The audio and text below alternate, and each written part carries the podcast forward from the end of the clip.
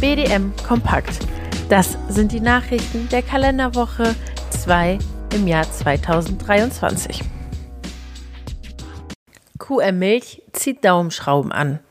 Mit Wirkung vom 1. Januar 2023 wurde der für QM Milch Standard geltende Kriterienkatalog modifiziert. Konkreter gesagt, verschärft. Die Anzahl der Kriterien blieben zwar unverändert, jedoch wurden drei nun zu K.O.-Kriterien. Zukünftig muss gewährleistet sein, dass alle Rinder gleichzeitig liegen können. Für jede Kuh eine Liegebox vorhanden ist, beziehungsweise bei Tiefstreustellen eben auch ausreichend Liegefläche vorgehalten wird. Die mangelnde Sauberkeit in Milchkammern kann schon zu K.O. führen. Wenn zum Beispiel eine mögliche Beeinträchtigung des Gesamthygienestatus nicht ausgeschlossen werden kann. Der Einsatz von Schmerzmitteln beim Enthornen von Kälbern unter sechs Wochen ist nun als K.O.-Kriterium vorgeschrieben. Nachgewiesen werden muss, dass mit Abgabebelegen des Tierarztes. BDM-Anmerkung. Ohne auf die Sinnhaftigkeit der Verschärfung eingehen zu wollen, allein die Art und Weise der Umsetzung ist eine Frechheit. Da beschließen die Gremien des QM Milch e.V.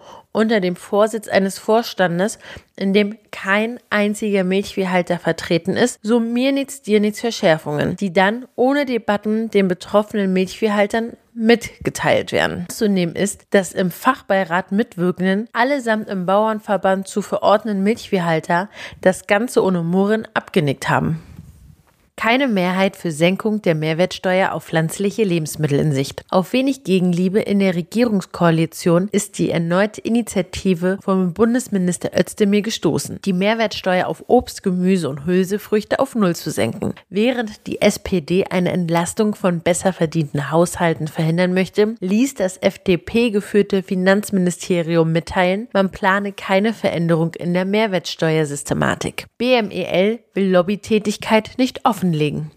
Mit folgenden Worten lehnt das BMEL recht rüde die Beantwortung einer Anfrage der Unionsfraktion nach dem Treffen oder Nicht-Treffen vom Bundesminister Özdemir mit Umwelt- und Naturschutzverbänden, Agrar-, Forst-, Jagd- und Fischereiverbänden, Verbraucherschutzverbänden, Industrieverbänden, Landtechnikverbänden, Digitalverbänden, Einzelunternehmen sowie mit Vertreterinnen und Vertreter der Lebensmittelwirtschaft ab. Die Mitglieder der Bundesregierung pflegen in jeder Wahlperiode im Rahmen Rahmen der Aufgabenwahrnehmung Kontakte mit einer Vielzahl von Akteuren aller gesellschaftlichen Gruppen. Unter diesen ständigen Austausch fallen Gespräche und auch Kommunikation in anderen Formen, Klammern schriftlich, elektronisch, telefonisch. Es ist weder rechtlich geboten, noch im Sinne einer effizienten und ressourcenschonenden öffentlichen Verwaltung leistbar, entsprechende Informationen und Daten vollständig zu erfassen oder entsprechende Dokumentationen darüber zu erstellen oder zu pflegen.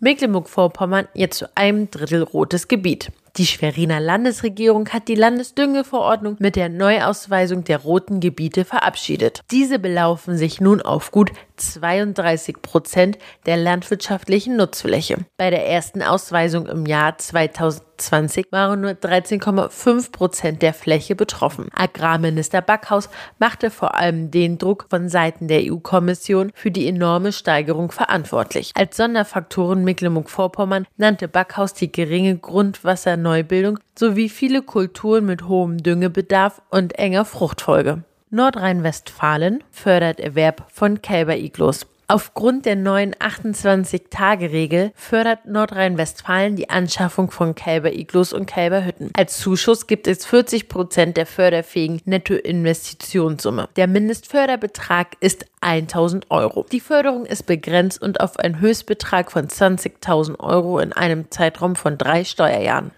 4 Pfund pro Liter.